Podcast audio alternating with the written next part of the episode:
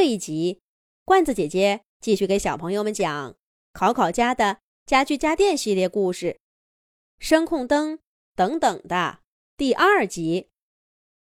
我说：“等等，你这是怎么啦？干嘛要吓唬考考妈妈，害得她一晚上没睡好？”就是呀，咱们做家具家电的，要为人类服务嘛。就算有点意见，也不该这样啊！考考爸爸一走，家具家电朋友们就七嘴八舌的批评起声控灯等等来。等等一听，不乐意了：“你们怎么知道我是故意吓唬考考妈妈的？”哦，我知道了，你们是完全站在人类的立场上思考了。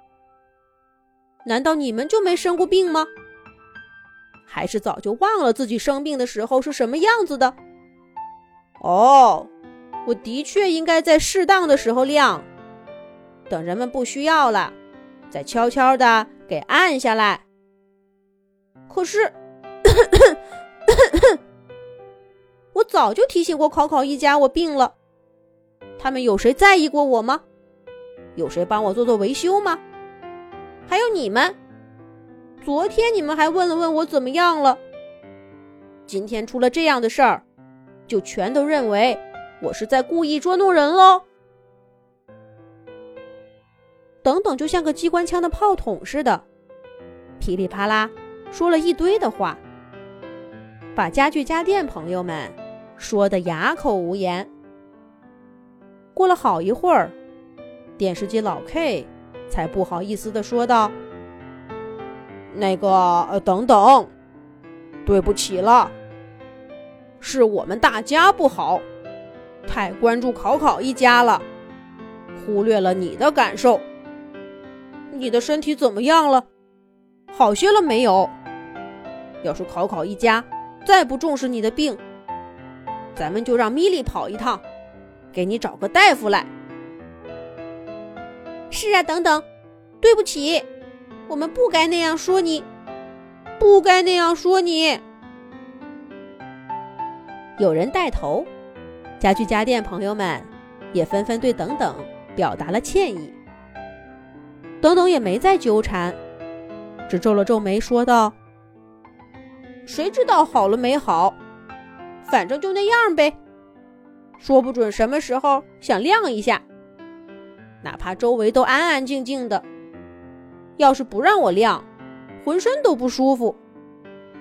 有的时候呢，就说什么也不想亮，就是外面打雷、放鞭炮，我也想黑乎乎的。所以呢，这昨天，嘘，别说话，有人来了。门口的鞋柜臭臭突然发出了。急促的提醒声。考考一家这么早就回来了吗？大家还没反应过来，就听见门咔嗒一声开了，而进来的并不是考考一家的任何一个人，而是一张陌生的面孔。糟糕，考考爸爸走得着急，忘记锁门了。那么这位是小偷？家具家电朋友们互相对视了几眼，差一点儿发出了异口同声的惊呼。而小偷这时候已经大摇大摆的进了家门了。喵喵！小猫咪咪发出凄厉的叫声。家具家电朋友们听得出，那是在说：“出去，出去，离开我的家。”然而那个小偷毫不在乎，反而挑衅似的冲米莉挥了挥手，做了个要抓他的动作。米莉吓得立刻钻到沙发底下去了。小偷得意的笑了笑，大摇大摆的在屋子里。搜寻起来了，这可怎么办？上一次家里进了小偷，是机器人小胖、扫帚扫扫和电动机器人罗伯特一块儿把他打跑的。可现在呢，小胖被考考的表弟接走了，电动拖把罗伯特昨天忘记充电，这会儿一点力气都没有，只剩下嫂嫂一个人，孤掌难鸣啊！